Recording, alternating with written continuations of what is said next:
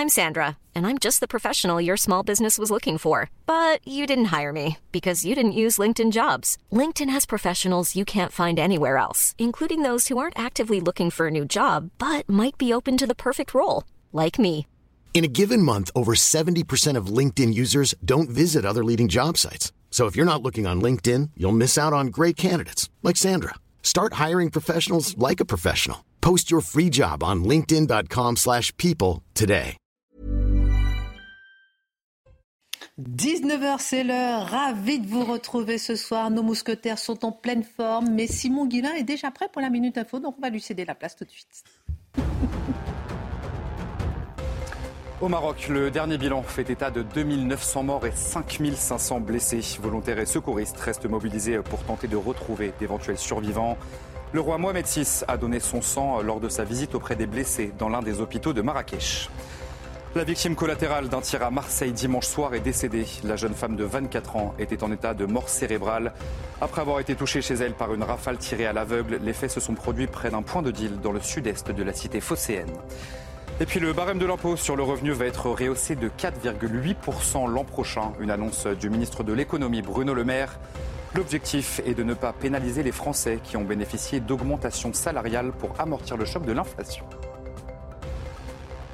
Au sommaire ce soir, alors que le roi Mohamed VI est arrivé au CHU de Marrakech en fin d'après-midi, quatre jours après le séisme meurtrier, les médias étrangers n'ont pas eu l'autorisation de filmer.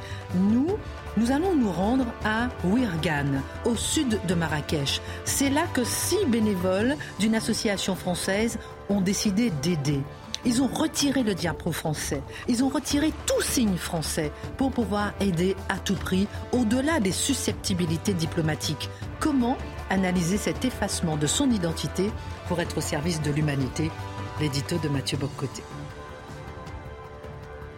Ça commence à se voir, ça commence à faire mal. Les prix du carburant continuent d'augmenter en France et se rapprochent des 2 euros. Parfois dépassent largement les 2 euros. Le gouvernement a réuni les distributeurs pour trouver un moyen de canaliser ces hausses aujourd'hui. Total prolonge son plafonnement. Mais qui sont les vrais responsables? Que pourrait-on faire pour aider les Français? A-t-on encore les moyens d'avoir tous une voiture? Le décryptage de Dimitri Pavlenko en pleine Coupe du Monde de rugby, deux campagnes de sensibilisation sur les risques de la consommation d'alcool, justement liées à ce mondial, ont été annulées. Annulées par le ministère de la Santé. L'alcool représente le patrimoine français, les festivités, la convivialité, mais aussi la violence. Violence faite aux femmes souvent, aux enfants parfois, délinquance quelquefois. L'alcool, c'est 50 000 décès par an. Pourquoi ce renoncement de la part de l'exécutif Est-ce renoncer à son devoir de protéger la population? Le regard de Marc Menon. Est-ce raciste d'afficher sur une banderole L'État ne te défend pas, prépare-toi. Est-ce raciste si cette banderole est déployée sur la maison de Oumar, le violeur barbare présumé de Mégane à Cherbourg cet été? On va essayer de comprendre pourquoi 12 personnes ont été arrêtées pour le déploiement de cette banderoles, ici à l'image. Le maire socialiste de Cherbourg a remercié la police d'être intervenue contre, je cite, ces discours de haine et de racisme contraires à la République. De quelle haine s'agit-il?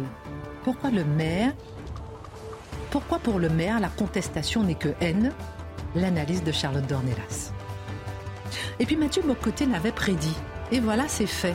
À un gynécologue est aujourd'hui publiquement dénoncé pour avoir refusé de prendre une femme trans comme patiente.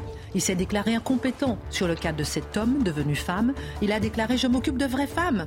Alors les associations militantes montent au créneau, parlent de transphobie. Pauvre gynécologue. L'édito de Mathieu Bocoté. Une heure pour prendre un peu de hauteur sur l'actualité avec nos mousquetaires. On commente, on décrypte, on analyse et c'est maintenant.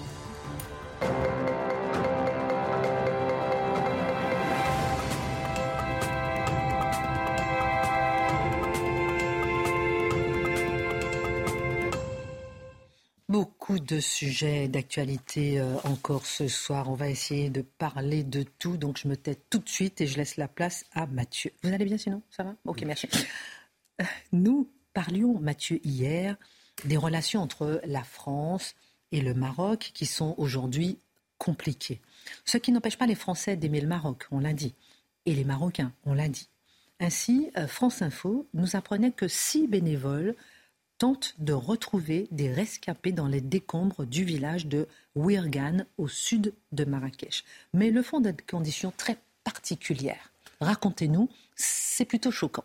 Oui, très particulière, il n'y a pas de là-dessus. Donc, ils sont de l'unité légère euh, d'intervention et de secours. Donc, ils arrivent très rapidement. En moins de 24 heures après le tremblement de terre, euh, ils arrivent et avec l'idée de servir. On dit, comment peut-on être utile, persuadé que six paires de bras de plus, ça ne sera pas de trop? Alors, assez rapidement, on essaie de leur trouver une place et on, finit, on finit par leur trouver une équipe pour travailler, mais à des conditions très particulières. Et je me permets de citer euh, France Info parce qu'on a la, citation des, des bénévoles.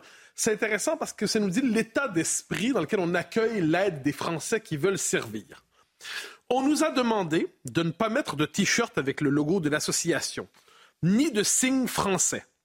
Alors, on a enlevé nos drapeaux tricolores, et ça, c'est le Patrick Villardi qui, euh, porte, euh, qui, raconte la, scène, et il a décidé donc de porter un t-shirt Brooklyn à la place. Brooklyn, vous savez. Qui est un secouriste bénévole, hein, Oui, bien sûr. Brooklyn, si vous savez, c'est euh, dans, l'univers new-yorkais. Donc, un symbole américain porté par un Français pouvait passer, mais un symbole français porté par un Français ne pouvait pas passer.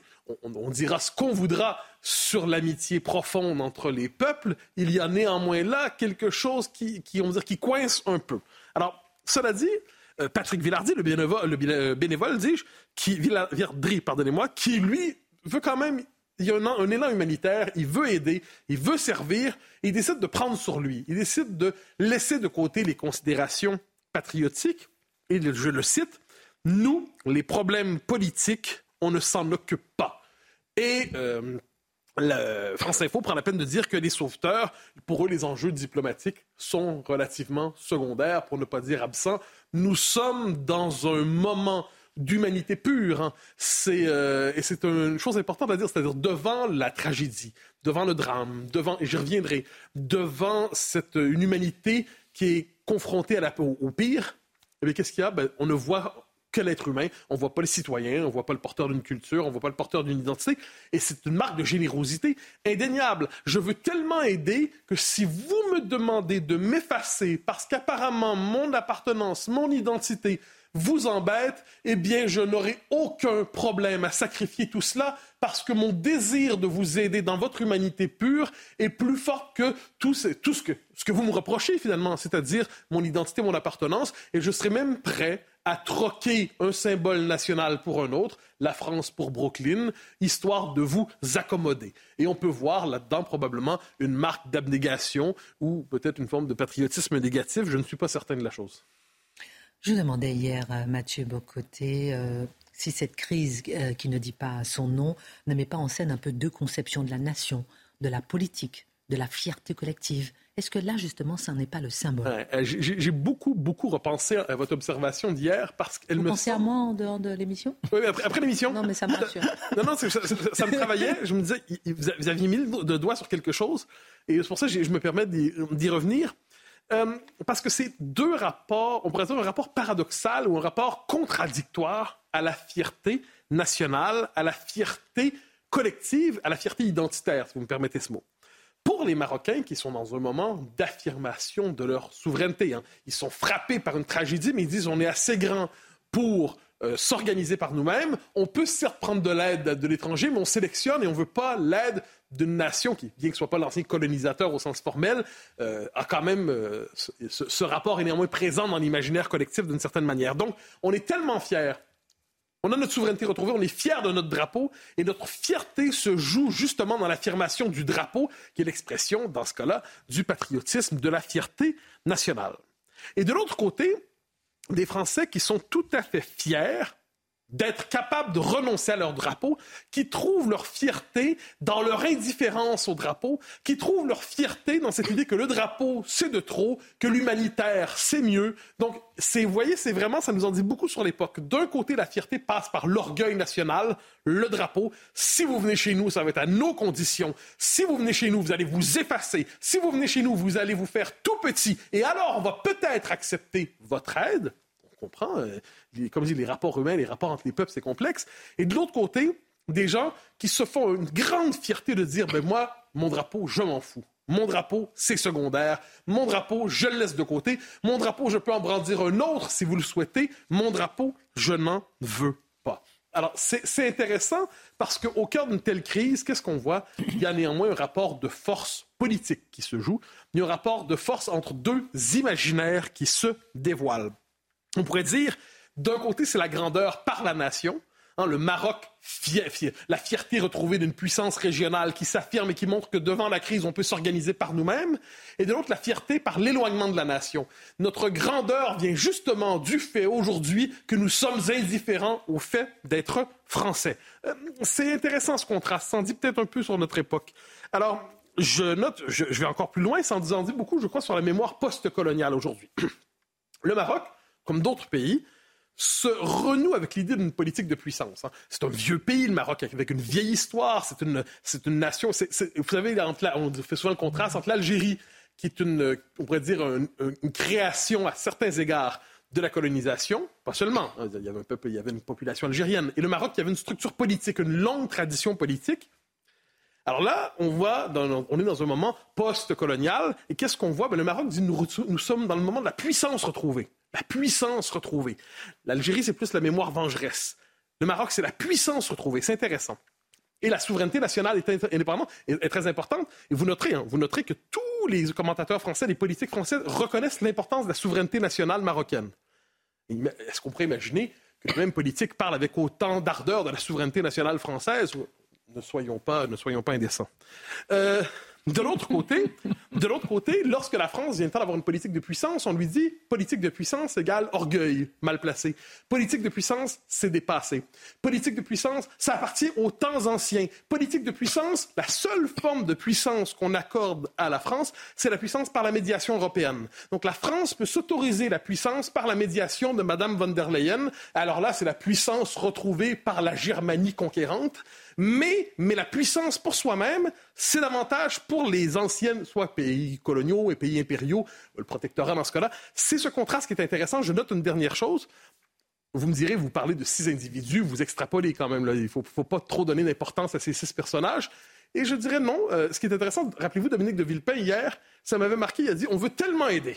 C'est normal de vouloir aider devant une telle tragédie qu'on est prêt à anonymiser notre aide en passant par l'Union européenne ou par le privé. Donc, on va aider à tout prix, quitte à s'effacer, en passant par d'autres structures, nous vous aiderons malgré vous. Donc, c'est fou comment une telle crise permet quand même de sonder les imaginaires nationaux.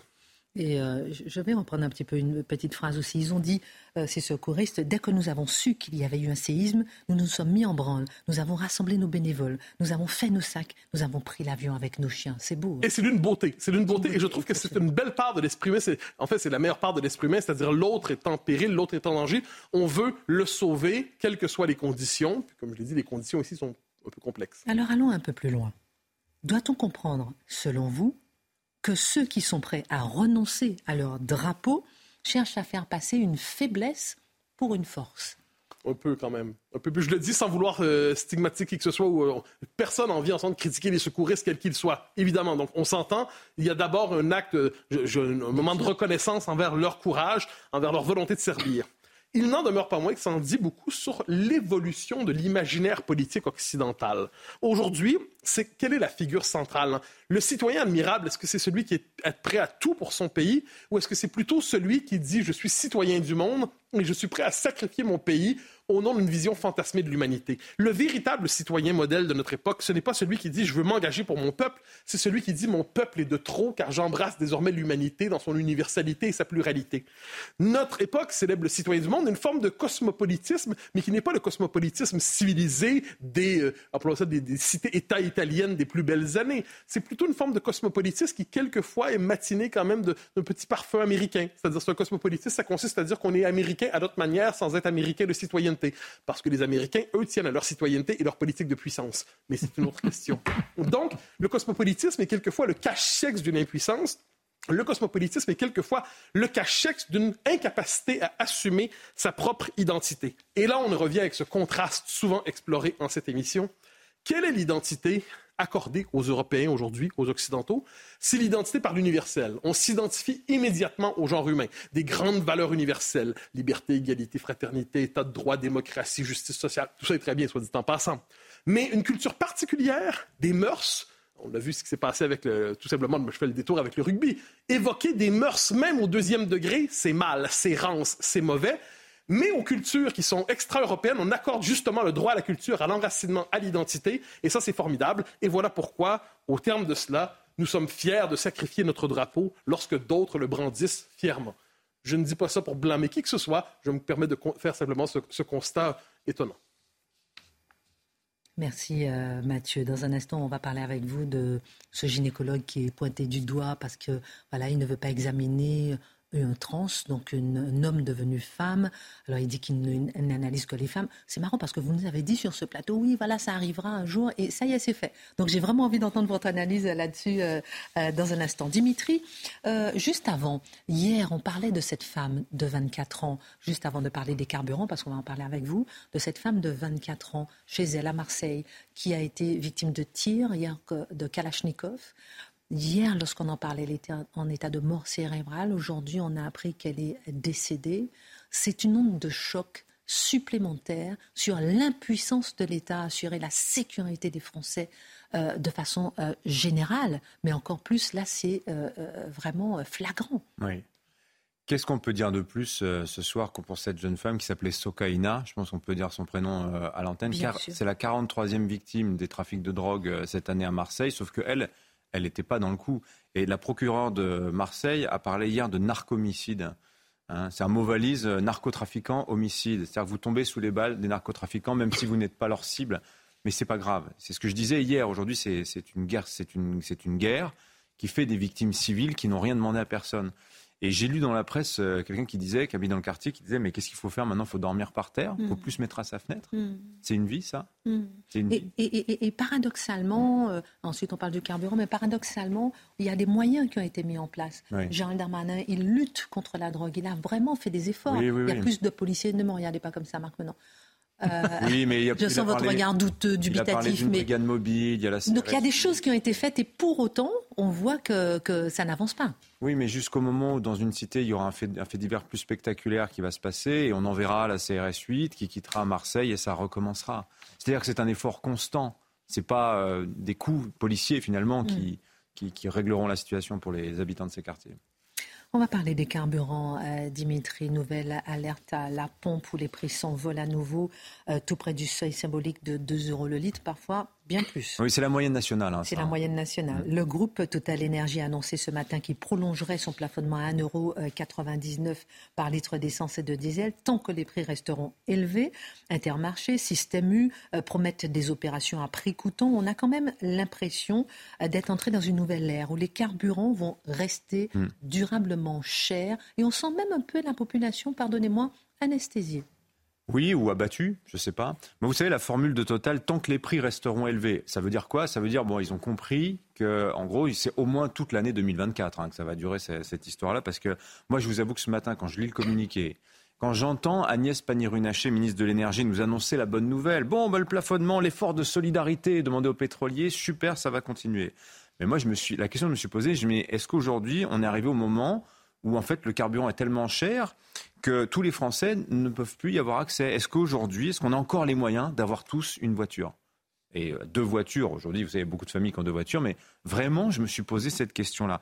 On a tous compris que le sens de l'histoire va nous pousser à laisser de plus en plus la voiture au garage, à prendre le vélo, une alternative transport en commun si on en a les, moyens. Mais euh, pour la planète, hein, vous savez, comme dit le slogan, mais en fait, ça se demander si ce que Greta Thunberg cherche à nous extorquer comme ça par la culpabilité, ce ne sont pas en fait les, mécanismes de marché, les prix de marché qui vont finir par l'obtenir, à savoir qu'on laissera la voiture au garage parce qu'on n'a plus les moyens de faire le point. Alors il y en a qui vont me dire c'est un peu misérabiliste ce que, ce que je dis, mais enfin quand même. Est-ce que vous avez une idée, Christine, de votre dépense carburant chaque année? Combien vous consacrez de votre budget chaque année pour l'essence? Hmm, bah, Je vais vous donner les chiffres. 2016, hmm. moyenne pour l'ensemble des ménages sur l'année. Hein c'était autour de 1300 euros. Hein, et avec un grand écart entre les plus pauvres qui étaient autour de 900 euros et les plus riches qui étaient plus près de 2000 euros. Et eh bien cette année, euh, enfin, je vous parle là d'un temps, 2016, où le diesel, c'était 1,02€ en moyenne sur l'année. 1,02€, vous vous rendez compte? Et l'essence, on était à 1,36€ de moyenne sur l'année. En 2022, là, on va être en moyenne à 2000 euros. En moyenne. C'est-à-dire que les plus riches vont être bien au-dessus et les plus pauvres auront une augmentation, une inflation en 7 ans sur le poste carburant de plus de 50%. Donc vous voyez, bien au-delà de l'inflation moyenne générale euh, qu'on calcule. Voilà. Alors la question, c'est comment on explique cette flambée des prix actuellement? C'était ma question. Alors là, c'est un peu compliqué. Euh, il faut non, mais on veut comprendre. Non, mais, on, prend le temps didactique parce que euh, personne ne comprend rien. On a l'impression qu'on se fait enfumer mais on aimerait comprendre. Non, non, mais il y a si, vous permettez, pardon, si vous permettez l'expression. Je mets entre guillemets. Non, non, on se fait jamais enfumer. En revanche, c'est jamais très expliqué clairement. non, mais c'est pas clair. Il y a des responsables. On va vous allez voir. Donc le mécanisme de formation des prix des carburants, vous, en gros, c'est une fusée. Vous avez cinq étages. On va la démonter. Bon. Dans le prix de votre samplon, de votre diesel, vous avez d'abord la base, c'est le pétrole brut, c'est le baril de brut. Alors, il a beaucoup augmenté. En 2020, vous vous rappelez, juste avant le Covid, on était, l'année 2020 sur l'ensemble, c'était 42 dollars en moyenne le baril. Il y a 142 litres d'ailleurs dans un baril, hein, pour ceux qui, se poseraient la question. 42 dollars en moyenne en 2020. Cette année, on n'a jamais été en dessous de 80 dollars. Et l'OPEP vient d'annoncer que elle allait réguler le marché pour que, pour stabiliser le prix du baril entre 90 et 110 dollars, bah, parce que les pays pétroliers, ils en ont besoin pour, assurer, leur train de vie, hein, tout simplement. Euh, voilà. Bon, alors la bonne nouvelle pour nous, c'est le deuxième étage de la fusée, c'est que l'euro qui euh, a repris des couleurs face au dollar. Le dollar, c'est la monnaie dans laquelle on achète le pétrole. Le, marché du pétrole, ça se fait en dollars. Et l'année dernière, je ne sais pas si vous vous souvenez, mais l'euro a brièvement passé sous la barre de 1 dollar. Aujourd'hui, il s'est renforcé, il est à nouveau à 1,07. Donc ça, c'est plutôt une bonne nouvelle. Ensuite, pour faire du carburant, il faut raffiner le pétrole. Alors, je vous passe sur le détail des transformations, il faut le chauffer, c'est un peu compliqué, mais bon, ce raffinage, c'est une opération qui a un coût, mais pas un coût fixe. Le coût va, varier selon les quantités de stock fait par les États, selon aussi la demande. Donc, si par exemple, vous savez, je ne sais pas si vous regardez un peu le marché du pétrole, on vous dit les États-Unis ont tant de millions de, euh, de, barils de pétrole euh, stockés à l'avance. Moi, je regarde ce genre de choses. Oui, mais ouais. mais bravo. C'est pas le cas de tout le monde. C'est son dictionnaire du soir.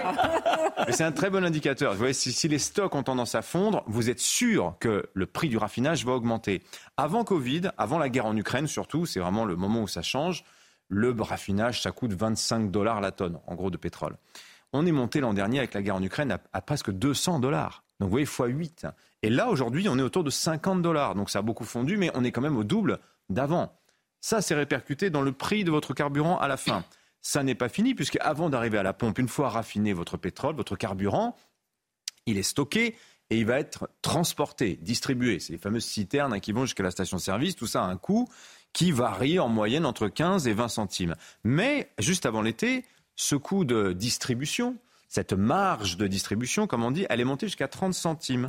Qu'est-ce qui explique ces variations de prix? Alors là, c'est complètement discrétionnaire. Hmm. C'est le distributeur, donc en France, c'est principalement Total, qui ajuste cette marge, en fait, selon la sensibilité du marché. Autrement dit, si le prix du carburant baisse beaucoup, eh ben, la marge de distribution va avoir tendance à grimper, ce qui va lisser, si vous voulez, la baisse. C'est une des raisons pour lesquelles on est toujours frappé de voir que le prix peut monter très vite, mais qu'il a tendance à redescendre toujours beaucoup plus doucement. Mhm. Vous voyez Donc, maintenant que le carburant redevient un sujet de conversation, comme par miracle, la marge de distribution a tendance à se réduire. Enfin, vous avez l'étage, évidemment, des taxes qui pèsent très lourd. Alors vous, il y a toujours ce chiffre de ces 60% du prix du carburant, à peu près. En gros, vous avez la TVA, c'est 20% de votre brut plus la marge de distribution plus la marge de raffinage. 20%. Vous avez ensuite la TICPE, c'est la taxe carbone, hein. c'est 60 centimes par litre de diesel, 69 par litre d'essence. Et comble du comble, comble du raffinement fiscal français, vous avez une taxe sur la taxe, c'est-à-dire que la TICPE est taxée à 20% à la TVA. Magnifique. C'est beau. Non mais pardon, Dimitri, quand je regarde, je vous interromps, pardonnez-moi, hein, mais quand je regarde les cinq étages de votre fusée là, où est-ce qu'on peut réduire? Attendez, attendez, parce qu'il y a encore, il y a encore il y a un sixième étage. Ah, que je pas tout. juste pour finir, les taxes, ça rapporte 40 milliards d'euros par an à l'État, hein, quand même. Hein, c'est pas mal. Hein. Le dernier étage, ce sont donc les charges de fonctionnement de la station-service. Et par exemple, à Paris, vous trouvez du carburant à 2,40, 2,50. J'ai vu du 2,60 complètement délirant. Pourquoi? Bah, Le prix du foncier, la station-service, elle paye un loyer. Euh, les normes aussi anti-pollution, ça coûte extrêmement cher à la station-service. Et puis vous avez aussi enfin l'ajustement tactique des prix. Ça, je trouve c'est très intéressant. Quand vous avez trois, quatre stations dans un même périmètre, pas très loin l'une des unes des autres, elles se regardent les unes les autres. et elles s'ajustent l'une par rapport à l'autre. Vous avez aussi des prix psychologiques, ceux qui finissent par 0 ou par 9. Et ceux-là ont tendance à rester plus longtemps. Vous noterez que les prix changent généralement le mardi et le vendredi, Ah bon? mais très rarement le samedi et le lundi. Ah bon? C'est comme ça.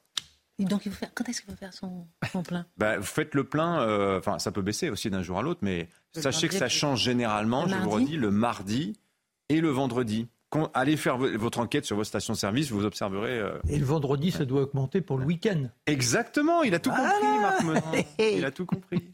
Bon, euh, j'ai plusieurs petites questions encore, Dimitri, parce que je veux vraiment qu'on s'arrête sur les carburants. On va marquer la, la petite pause et puis on revient euh, dessus pour savoir effectivement qui sont les réels responsables, euh, qu'est-ce qu'on peut faire de plus pour faire baisser justement euh, ce prix du carburant. Mais vous nous parlez vraiment franchement, parce que le blabla. euh, attendez, euh, moi je dis toujours la vérité que j'ai trouvée. Ah, on marque une pause, à tout de suite. Retour sur le plateau de Face à l'info, je veux parler de tout. Le syndicat de la magistrature. Le syndicat de la magistrature. Une petite question pour vous quand même, Charlotte, à la fête de l'humanité. Avec vous, euh, euh, Marc Menon, j'ai envie de parler de la régularisation des sans-papiers. Votre regard, très rapidement. hein.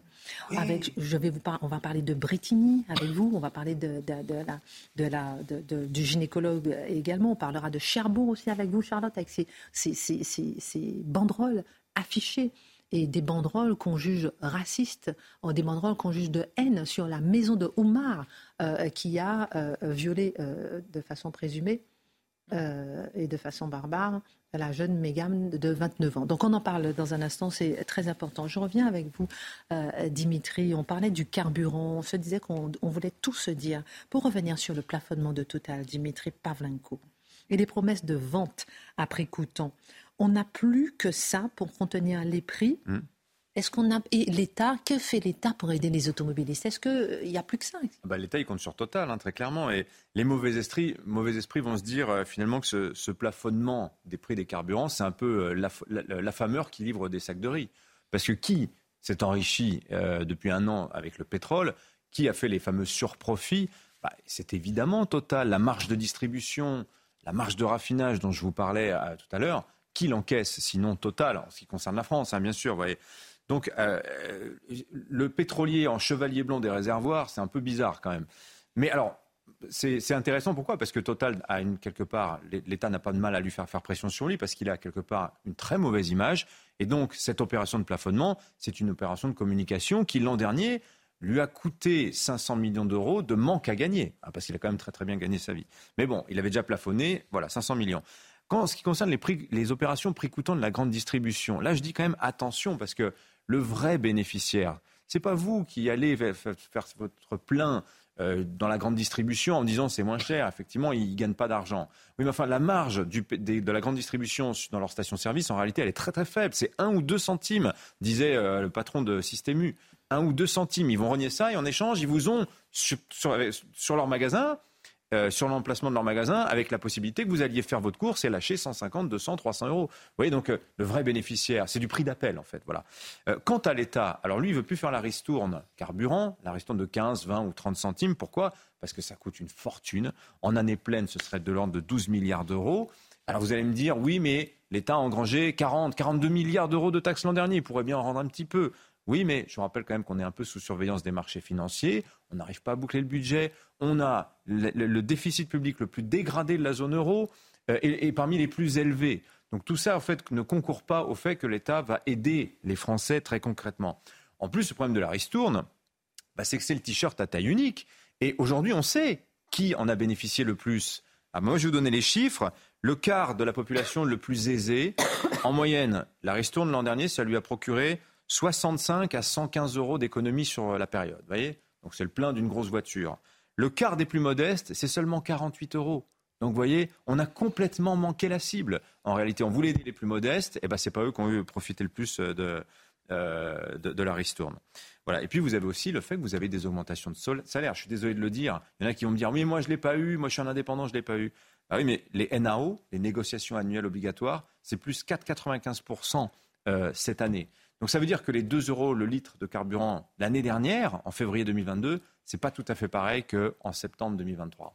Alors, qu'est-ce qu'on pourrait faire? Dernière question. Qu'est-ce qu'on pourrait faire d'autre? Très vite. bah, soit on refait le chèque carburant ciblé, mais c'est lourdin comme système et finalement c'est quand même pas grand-chose, ou bien effectivement baisser les taxes. Alors là, c'est ce que propose Jordan Bardella, la TVA à 5,5.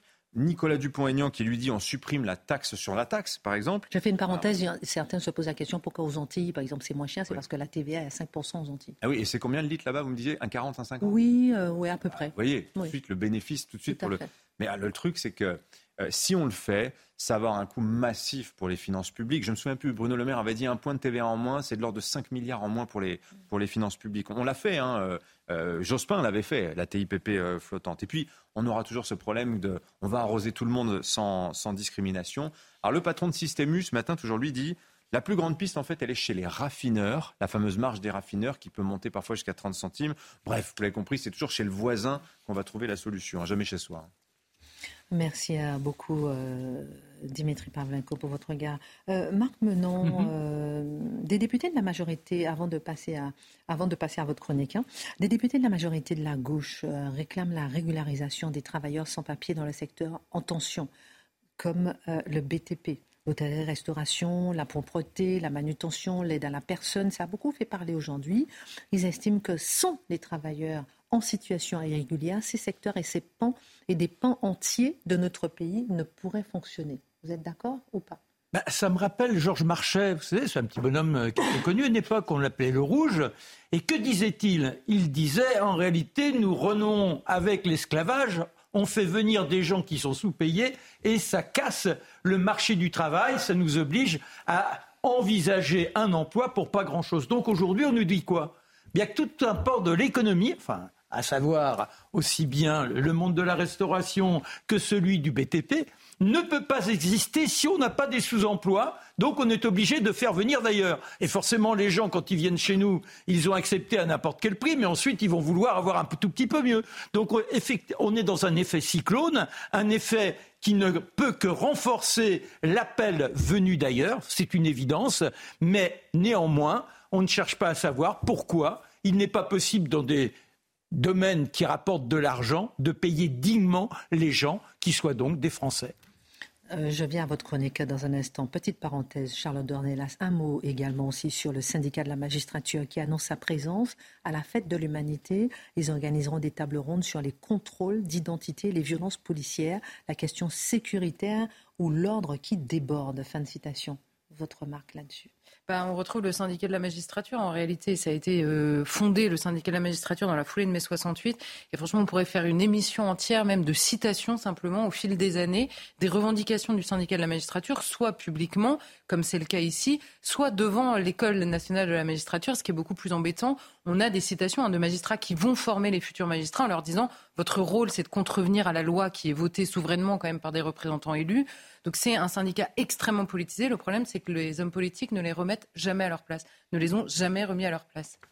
Marc Ils se préparent parce qu'ils ont écrit en rouge hein, pour aller à la fête de l'humain. Bonne remarque. Euh, Marc Menant, en pleine Coupe du Monde de rugby, il y a deux campagnes de sensibilisation sur les risques de la consommation euh, d'alcool, justement liées à ce mondial, qui ont été annulées par le ministère de la Santé. C'est là euh, qu'on va s'arrêter. C'est intéressant. Alors, l'alcool peut représenter le patrimoine français, peut représenter la convivialité, les festivités, mais c'est quand même 50 000 morts par an. Que comprendre? Et 102 milliards, le coût. C'est quand même énorme. Alors, euh, l'enquête, elle est menée au départ, c'est une révélation de nos confrères de France Info. De temps en temps, on leur tape sur le bec. Il est bon quand même de montrer qu'ils sont capables de sortir de bonnes infos. C'est Géraldine Allot qui est à l'origine de ça. Et on apprend donc que la Direction générale de la santé, qui dépend du ministère de la Santé, s'est tournée vers Santé publique France afin de monter une campagne une campagne pour se défier de la fameuse et mythique troisième mi-temps. Ah bah oui, le rugby, on est là, on s'amuse, mais apparemment, il semblerait qu'on ait un handicap fondamental quand on est français. On ne peut pas s'amuser s'il n'y a pas la picole. Ah, si on n'a pas la petite bouteille, si on n'a pas le petit verre, impossible d'être gaillard, d'être dans l'amusement, d'être rablaisien. C'est donc par l'artifice qu'on en atteint la joie. C'est terrifiant. Alors, pour autant. Pas tous. Non, mais c'est ce que l'on dit. C'est la tradition. Bref, toujours est-il qu'on anticipe et on se dit il nous faudrait mener une campagne de prévention. Pour la Coupe de Pour la Coupe du rugby, rugby, alcool. Et alors, on a pendant un an des agences qui travaillent, on arrive au résultat. Ne laissez pas l'alcool vous mettre KO. Et ça, c'est asséné par un coach devant des supporters. Il dit Allez, ne laissez pas l'alcool, gars Ne laissez pas l'alcool vous mettre KO. Eh bien, ça, c'est balayé par le ministère de la Santé qui déjà avait failli à une autre époque. C'est-à-dire que au moment l'année dernière où une campagne avait été lancée, une interpellation intervient de la part de Vin et Société, qui est le lobby de l'alcool. Et que s'était-il passé au moment du Nouvel An, au moment des fêtes Là encore, bah oui, apparemment on ne peut pas s'égayer sans ça, rien. Et il y avait une campagne qui disait trinquer à la santé. Bah oui, à l'année, bonne année, bonne santé. Trinquer à la santé, alors que l'alcool, ce n'est pas la santé. C'était rappeler qu'on avait une responsabilisation à avoir tout à chacun par rapport à nos comportements. Eh bien ça, ça les avait mis en fureur. C'est intolérable. Ils avaient envoyé une lettre à l'Élysée et c'est cela qui, en effet cascade, a conduit à l'annulation de la fameuse campagne. Mais le Canada enchaîné, au mois de juillet, avait parlé aussi d'une première campagne annulée dans les mêmes conditions et tout ça, ça se fait au mois de mai. N'oublions pas l'investissement, c'est-à-dire en dehors de la bonne réflexion de se dire comment peut-on lutter contre ces fléaux, comment nous interroger les uns et les autres, eh bien, l'investissement au mois de mai, confronté à ces campagnes qui nous sensibilisent, il y a le veto de N'oublions pas, c'est vrai que notre président de la République, hier, on parlait de, l'image. Il est sifflé, c'est pas bon pour l'image de la France. En revanche, quand on l'a vu à Toulouse, dans les vestiaires, s'envoyer cul sec un verre de bière, ça c'est pas mauvais pour l'image de la France. Donc lui, il est plutôt pour euh, on y va les gars, euh, on est franchouillard, on s'amuse. On ne peut pas exister autrement. Ce qui est dramatique, c'est que cet esprit-là, il est enraciné depuis longtemps chez nous. N'oublions pas, après la guerre, dans les biberons, et même avant la guerre, que ce qu'on mettait dans les biberons Bah, mon petit gros, si tu veux avoir la santé, le petit, petit machin, on lui mettait de l'alcool pur au fond du bureau. C'est fini tout ça. Mais, bien évidemment, je, dis comment on est dans une continuité. N'oubliez pas Mendes France en 1954-1955, non seulement pour relancer la production du lait, mais pour lutter contre les gamins qui arrivaient à l'école avec leur gourde et qu'il y avait quoi dans la gourde? Eh bien, il y avait là aussi le petit pinard et quelques gouttes d'alcool. Et forcément, tout cela était nuisible à notre santé. Mais on est tellement imprégné par cet esprit de fête qui ne peut dépendre que de l'artifice, que les gamins, on a fabriqué du faux champagne. Alors, euh, les gamins, quand ils ont fait une petite fête à la maison, allez, vous faites comme si vous étiez grand et un jour, vous pourrez boire de l'alcool. Et tout ça, ça nous imprègne forcément, tant et si bien qu'à 17 ans, que se passe-t-il? Eh bien, à 17 ans, plus de 60% des mômes ont déjà connu l'ivresse avec au moins cinq verres d'affilée. Et puis, il y a la fameuse tradition du binge, comment on dit? Binge jogging. Il y, en a, qui se connaissent. la même chose, c'est 65% des gamins qui se laissent aller à cette pratique. Et puis, je ne sais pas si vous allez en parler, mais derrière euh, l'alcool, la violence qu'on dénonce tout le temps, J'y arrive. Là, je rappelle comment les choses se font. Mais n'oublions pas non plus les conséquences. Et depuis très longtemps, on nous a alertés sur le fait que la moindre petite quantité d'alcool, c'est-à-dire qu'il n'y a pas d'effet de seuil, dès le premier verre, l'alcool agit. Il agit sur quoi? Même le verre de vin. Et là, je rappellerai les conclusions de l'IMCA depuis 15 ans maintenant. Et qui montraient quoi? Eh bien donc, les neurones en subissaient les conséquences. Mais l'alcool altère également nos altères, nos artères il y a la perte de l'absorption des vitamines et des minéraux. Ça altère aussi la reproduction de notre ADN. Bref, c'est dramatique et c'est à l'origine du cancer. Ça, c'est physiologiquement. Mais après, il y a les conséquences sociales. Par un excellent concours de circonstances, si je puis dire, aujourd'hui, on lance une campagne contre l'inceste. Combien de cas d'inceste sont pratiquées lorsque l'homme s'est laissé rader à l'abus de contact avec Dame Bouteille. Combien de violences conjugales sont liées également à ce petit verre en trop que l'on a pris avec les copains ou tout seul?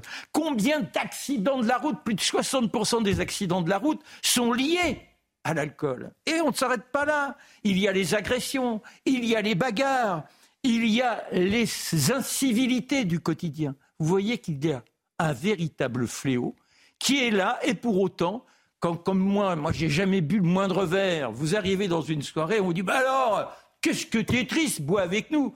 Non, je prêche que le premier à poil sur la table, la chancette des chantons, oh, c'était moi. Mais non, c'est pour dire que on peut être fou mm. sans alcool, et c'est ça qui était extraordinaire dans la campagne telle qu'elle était envisagée, c'était de rappeler que le divertissement n'est pas lié à l'artifice et soyons donc responsables de nos actions pour nous et pour les autres. 102 milliards. Hein. Et c'est intéressant parce que ces deux campagnes ont été annulées, euh, mais par exemple, l'alcool est complètement interdit à la télévision. Euh, en termes de publicité, c'est très strict. Et pour autant, et pour autant. oui, mais interdit. Et sur le Tour de France, vous voyez Antenne 2, enfin France 2, qui laisse les coureurs le dernier jour, on distribue, alors qu'ils sont en train de pédaler, on distribue des coupes de champagne, ce qui est donc une publicité clandestine. Ça existe depuis 15 ans et jamais les autorités n'ont frappé. L'abus d'alcool est dangereux pour la santé. Avant, euh, Charlotte, on va partir à Cherbourg. On va aller directement devant la maison de Ouma, celui qui a violé de façon présumée euh, Mégane, 29 ans. Une question avant, euh, Mathieu Bocoté. J'ai vu plusieurs, euh, trois informations qui m'ont un peu choqué aujourd'hui. J'aimerais juste avoir votre avis en une phrase, peut-être en deux. Une agression à Nice, un migrant de nationalité angolaise qui a roué de coups une femme de 53 ans. Il a sauté sur sa tête. L'agression a été d'une sauvagerie indescriptible. On a vu aussi un refus d'obtempérer qui a mal tourné à Montpellier, hier, au volant d'une voiture volée. Personne n'en parle de ça. Un jeune de 17 ans qui a percuté violemment un policier, multiples contusions et fractures du tibia pour la victime. On a vu aussi, on en a parlé aujourd'hui, à Bretigny en Essonne, un agent de l'IGPN hors service qui a été roué de coups devant un centre commercial de Bretigny. Jusqu'à quand?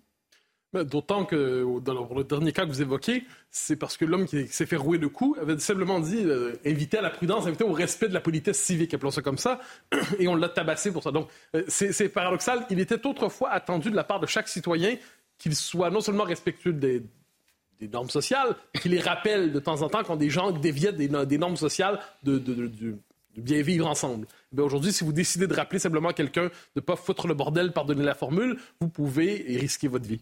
C'est intéressant parce qu'on en parlait avec Marc Menant au bureau cet après-midi. On a envie de se taire, on a envie de courber les chines, on a envie de raser les murs, Marc Menant.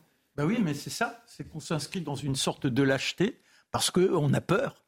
Mais est-ce que nous n'avons pas un devoir physique? Est-ce que l'héroïsme au quotidien, c'est pas oser de prendre le risque d'être victime, mais pour lutter afin que l'on ne soit pas dans le carcan de ces violences qui de plus en plus nous enferment et nous terrorisent?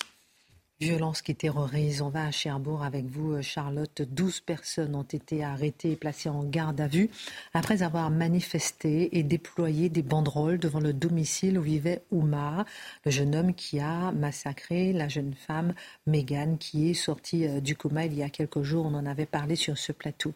Euh, qui y avait-il sur ces banderoles? Plusieurs questions pour vous ce soir. Pourquoi le maire de Cherbourg, le maire socialiste de Cherbourg, qu'on a très très peu entendu jusqu'alors, parle de racisme mais de haine avec euh, ces manifestations et ces banderoles.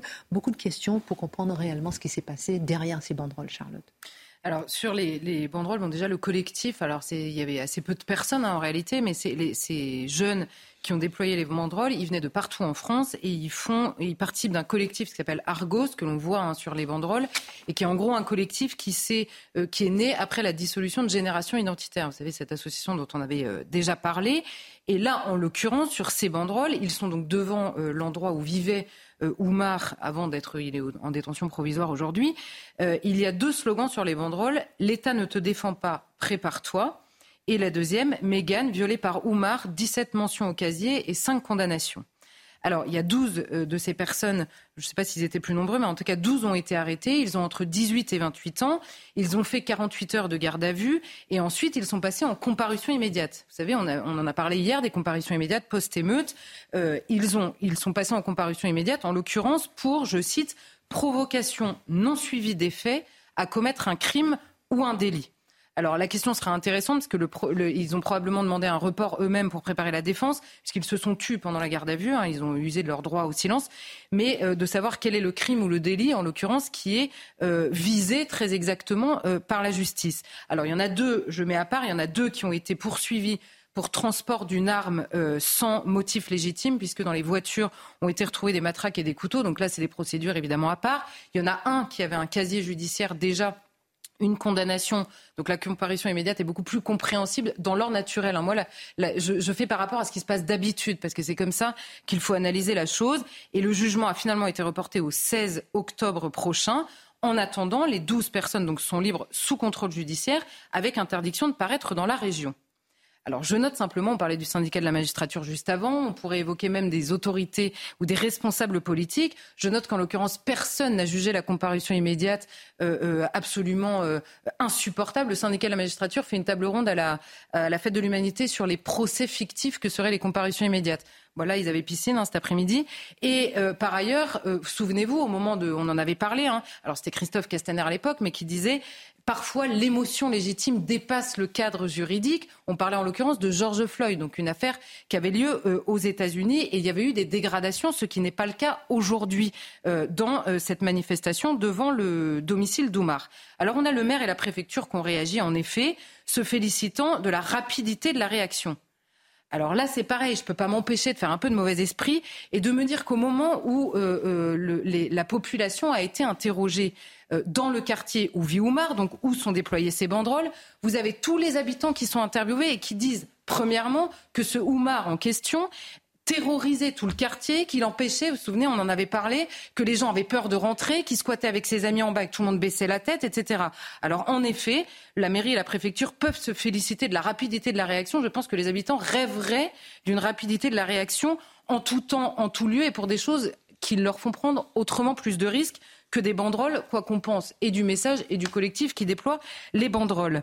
Ensuite, il y a, et si on se détache encore une fois du collectif, parce que vous pensez bien, génération identitaire et le truc qui est né après génération identitaire, c'est tellement pratique. Si on regarde simplement le message qu'il y a sur la banderole, un, ils évoquent la question du suivi judiciaire de cet individu, notamment quand il était mineur, puisqu'il a 18 ans aujourd'hui. Or, il a 17 antécédents, en effet, euh, euh, préalables. Donc, il pose la question du suivi judiciaire. Ensuite, il pose la deuxième question de l'impuissance de l'État à protéger correctement ses citoyens. Ce sont deux revendications que l'on trouve dans la bouche de toutes les, familles de victimes pardon, et dans la bouche des Français aussi quand ils revendiquent une meilleure justice, une justice qui les protège mieux. Alors c'est sûr que tweeter pour un groupe qui est connu pour d'autres options politiques, en l'occurrence, que cette manifestation ou ces banderoles-là, résumer ce qu'ils écrivent sur ces banderoles à quelques militants présents ce jour-là et identifiés, c'est tellement plus facile que de répondre aux familles de victimes qui, quand elles parlent, n'ont jamais un tweet de telle mère, jamais un tweet de la préfecture, jamais une réaction du gouvernement. C'est tellement facile. En fait, c'est un prétexte où là, la réaction est immédiate. Elle est en général indignée sur le terrain du, du discours global. En attendant, personne ne répond sur ces banderoles qui recoupent quand même ce qu'on entend dans la bouche de beaucoup d'autres gens. Le maire a également euh, dénoncé le racisme des manifestants. A-t-il eu raison de se prémunir contre l'amalgame que certains euh, sont tentés de faire, Charlotte Dornel? Alors là, il y a deux choses. En effet, je vais citer le tweet exact. Hein. le maire de Cherbourg nous dit Merci à la police pour la rapidité des interventions. Ces discours de haine et de racisme sont contraires à la République. Alors là, encore une fois, j'aimerais juste qu'on se focalise sur cette manifestation et sur ces banderoles. Et que le maire, en l'occurrence, précise ou que quelqu'un lui pose la question qu'est-ce qui est raciste exactement dans ces slogans? C'est le prénom d'Oumar? C'est le sien. C'est le rappel des antécédents judiciaires de cet homme? Je vois pas le rapport avec du racisme. Il n'y a aucune évocation, en l'occurrence, de la race de qui que ce soit. Est-ce que c'est l'accusation, la mise en accusation de l'État dans sa capacité à défendre les citoyens? Je vois toujours pas le rapport avec le racisme.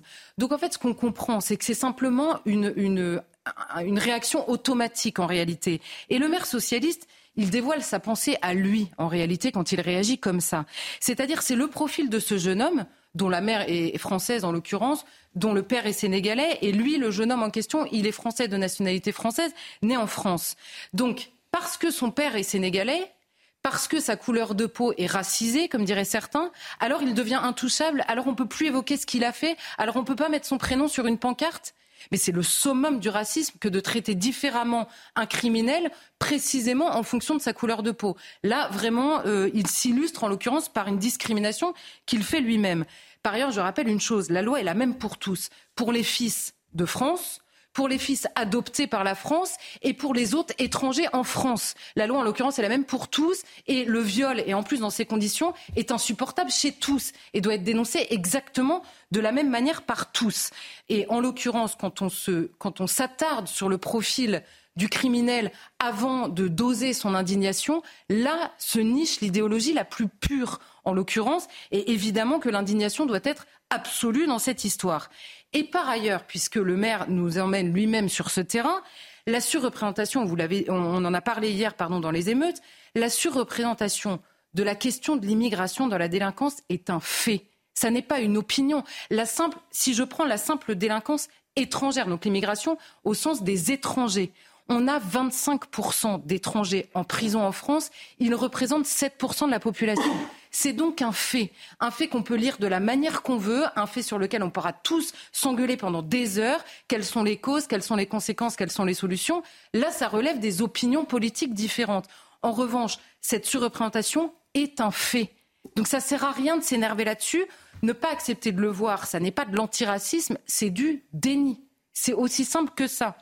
Donc maintenant, le voir, c'est en effet renvoyer les politiques devant euh, la question de l'énorme problème que nous avons à gérer. C'est vrai ce que je dis sur les, délinquants étrangers à 100%, et c'est vrai aussi dans la surreprésentation qu'on a vue hier dans les émeutes. Ça n'existe pas par ailleurs puisqu'on n'a pas de, de statistiques ethniques. C'était très étonnant cette lecture sur les émeutes, mais on l'avait en l'occurrence. Et quand vous voyez que les fils adoptifs, c'est-à-dire des Français, mais adoptés, c'est-à-dire leurs parents étaient étrangers.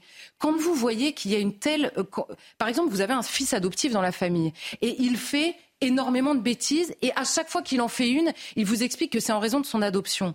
Mais si vous êtes un parent euh, euh, qui a vraiment envie du bien pour cet enfant, vous vous penchez sur cette question. Vous vous dites, il y a un problème là à régler, il y a quelque chose à examiner. Donc, et c'est exactement ce qu'on ne fait pas parce qu'on ne veut pas mettre les mots simplement sur la réalité.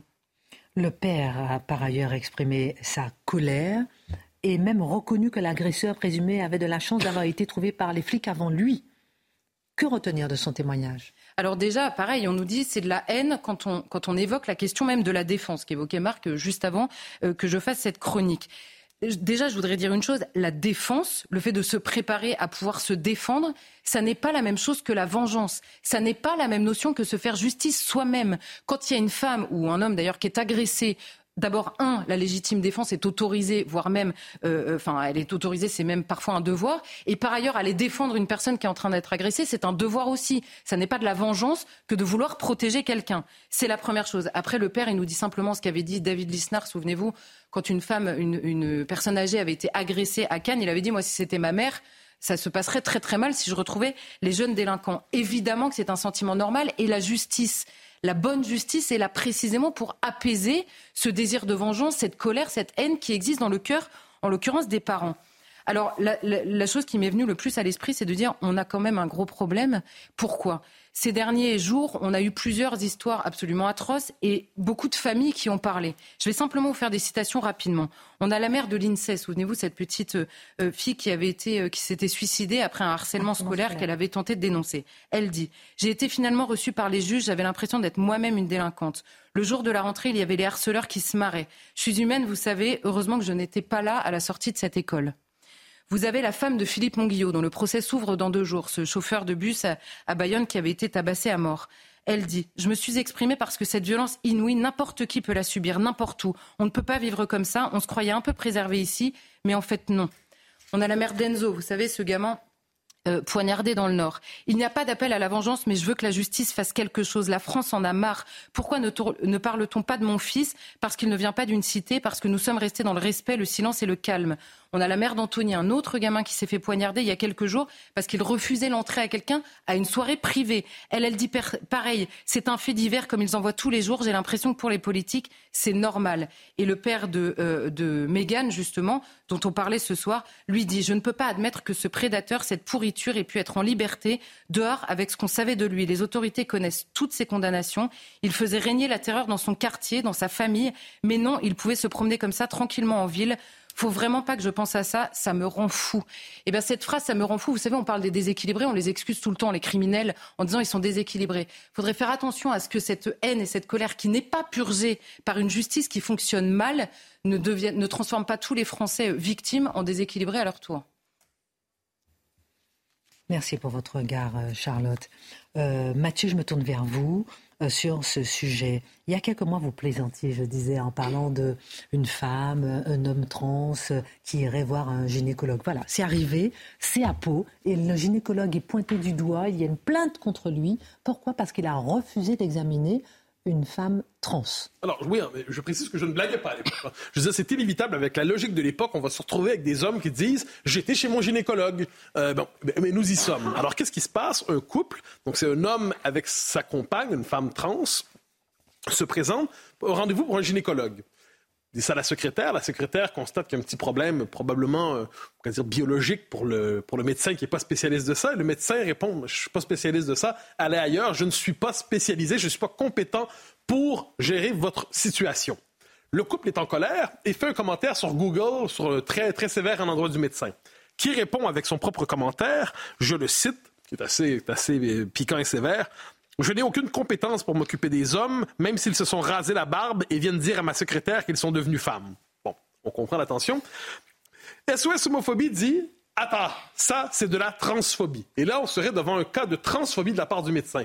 Mais moins à cause de sa déclaration que parce qu'il a refusé d'examiner l'homme, euh, l'homme qui, qui est en transition pour devenir femme et qui dit, je suis désolé, je ne suis pas qualifié pour cela. Parce que ce machin bizarre, ancien, c'est quoi, la biologie, euh, existe. Et le fait est que si vous êtes en transition, ou même pas en transition, et que je vous dis, écartez-vous les jambes, madame, et finalement, qu'est-ce que je vois? Eh bien, je ne vois pas, appelons ça, euh, une manière de plonger dans le monde, mais plutôt une manière du monde qui se braque.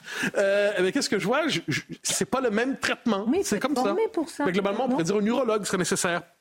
Alors, il y a une réponse ensuite. Donc, le, type, c'est par ailleurs, le médecin s'est excusé d'avoir tenu de tels propos. Il dit J'aurais pas dû répondre comme ça, j'étais trop sévère sur la femme, sur la barbe. Très bien. Mais là, l'association Espace Santé Trans intervient et nous dit ce dont il est question. Les gynécologues ont vocation à suivre des femmes trans, même sans opération de réassignement génital et même sans hormones. Donc, on est dans un monde, ne l'oublions pas, où il suffit qu'un homme dise qu'il se sent femme pour qu'il soit reconnu comme femme trans. Et ce que nous dit Espace Santé Trans, c'est que le gynécologue doit s'occuper de cette personne, même s'il n'y a pas eu d'opération de changement de sexe, pour le dire ainsi. Dernier commentaire là-dessus avant la, finale. Euh, un professeur invité à commenter, le professeur Deruel, dit, euh, qui est un gynécologue lui aussi à Montpellier, il dit, vous savez, je, comprends le malaise du médecin, mais sachez que je ne suis pas fermé. Hein, et que pour prouver qu'il est ouvert, qu'est-ce qu'il nous dit? Il nous dit, en revanche, parce qu'il dit, moi, si j'étais dans la même situation, j'aurais un problème. En revanche, j'aurais grand plaisir à m'occuper d'un homme enceinte.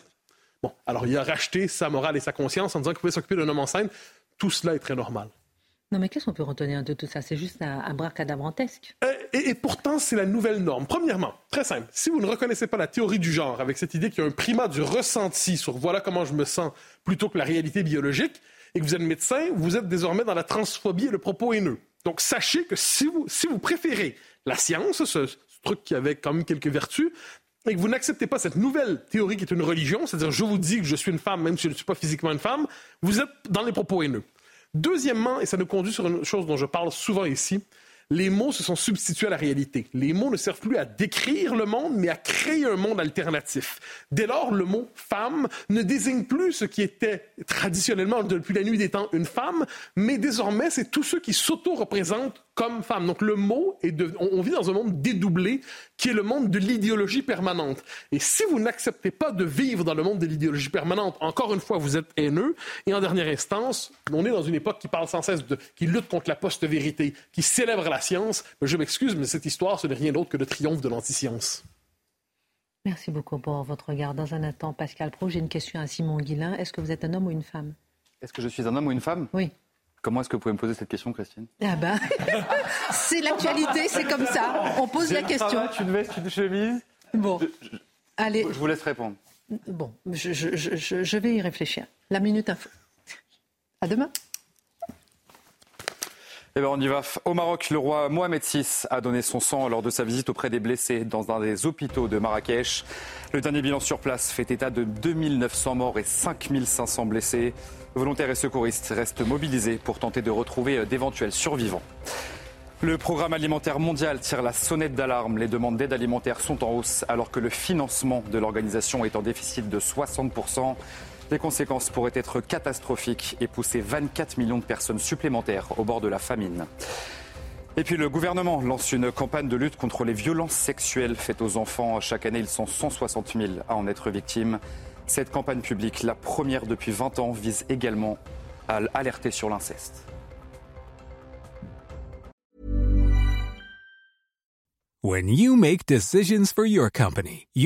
No-brainers.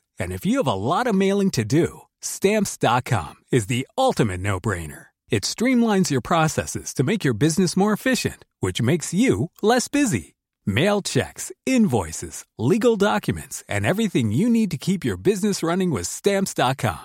Seamlessly connect with every major marketplace and shopping cart. Schedule package pickups and see your cheapest and fastest shipping options from different carriers with rates up to 89% off USPS and UPS rates. And with the stamps.com mobile app, you can take care of mailing and shipping wherever you are. Make the same no-brainer decision as over 1 million other businesses with stamps.com. Sign up with code program for a 4-week trial plus free postage and a free digital scale. No long-term commitments or contracts. That's stamps.com.